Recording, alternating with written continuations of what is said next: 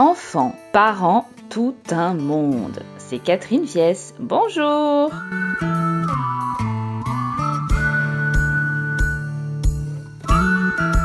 Bonjour à tous, j'espère que vous allez bien dans Enfants, parents, tout un monde cette semaine. Aujourd'hui, on va parler un peu des troubles 10. Vous savez, ou pas d'ailleurs, que c'est mon nouveau livre, J'ai des troubles 10 et alors Il est sorti en mai dernier et il en parle de ces troubles dont on entend beaucoup parler sans trop savoir ce que c'est hein, finalement, sauf les familles qui ont d'ailleurs déjà parcouru beaucoup de chemin sur les bilans et les diagnostics, mais les autres, pouf, les troubles 10, mais qu'est-ce que c'est que ce truc? Les troubles 10, c'est un ensemble de troubles en, en réalité très différents les uns des autres, mais aussi qui ont pas mal de caractéristiques communes, notamment dans leurs conséquences dans la vie quotidienne. Ce sont des problèmes qui prennent naissance au niveau du cerveau et qui apparaissent pendant le développement de l'enfant. C'est pour cette raison qu'on appelle cela des troubles neurodéveloppementaux. Et parce qu'ils touchent au développement de l'enfant, on les détecte souvent dans les apprentissages, à l'école ou à la maison d'ailleurs. Souvent, c'est là que les problèmes commencent. L'enfant n'arrive pas à apprendre comme il le voudrait, comme il le souhaiterait. Il bloque sur certains automatismes, comme par exemple la lecture ou le déchiffrage quand il s'agit de la dyslexie, ou la compréhension des chiffres dans les mathématiques quand il s'agit de la dyscalculie. Évidemment, c'est beaucoup plus euh, complexe que, juste ces deux petites phrases. Hein mais c'est pour vous expliquer euh, globalement. Le parcours pour diagnostiquer un trouble 10 ou encore appelé trouble des apprentissages, est souvent très compliqué et long, car il faut plusieurs professionnels différents pour le faire. Alors, faut-il vraiment aller jusqu'au bout du diagnostic? C'est ça la vraie question aujourd'hui. Il faut vraiment réellement se la poser de façon posée.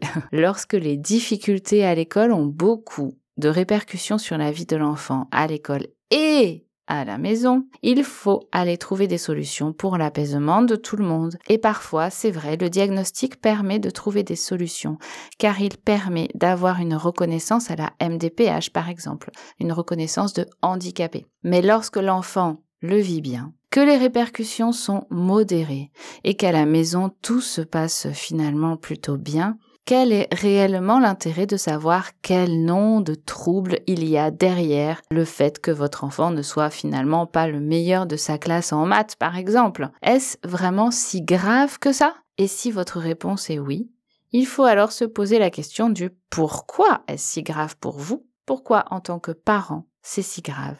Que votre enfant ait des difficultés en maths ou en français, hein, c'est la même chose. Est-ce une raison pour que votre enfant ne soit pas heureux? Parce qu'il est juste pas forcément le meilleur en maths ou en français ou je ne sais quoi. Cette question de fond pour moi est vraiment primordiale. Nous avons en tant qu'adultes une responsabilité par rapport à nos enfants. Il faut que nous trouvions des solutions à des problèmes. Mais posons-nous la question avant, est-ce qu'il y a véritablement un problème? Et pour qui? Et puis après, pourquoi? Quelle est votre définition du problème en tant qu'adulte? Où est la ligne? Lorsque les diagnostics sont posés, l'enfant a d'un seul coup un planning de ministre. Hein. on le voit hein, au quotidien, moi dans mon travail, tous les jours, avec des bilans dans tous les sens, des suivis médicaux, paramédicaux, de tous les côtés. Et son enfance innocente, où va-t-elle? Laissez le temps aux enfants de se construire, de se développer. C'est tellement important. Ça passe vite aussi, l'enfance. Vous aurez compris, de mon côté, je suis assez réservée à l'idée de diagnostiquer à tout va les enfants dès qu'il y a une difficulté qui apparaît. D'autant qu'il suffit de pas grand chose parfois pour débloquer des situations à l'école ou à la maison. Mais ça, bon, on le verra dans une autre chronique ou d'ailleurs euh, dans mes livres aussi si vous voulez. Cependant, il est très très important d'aller chercher plus loin aussi et de diagnostiquer lorsque l'enfant est vraiment en grande souffrance et la famille aussi. Et ça c'est indéniable. Alors ma conclusion sera donc diagnostiquer, mais pas trop. Allez, je vous souhaite une bonne journée sur Altitude FM et je vous dis à la semaine prochaine. Altitude FM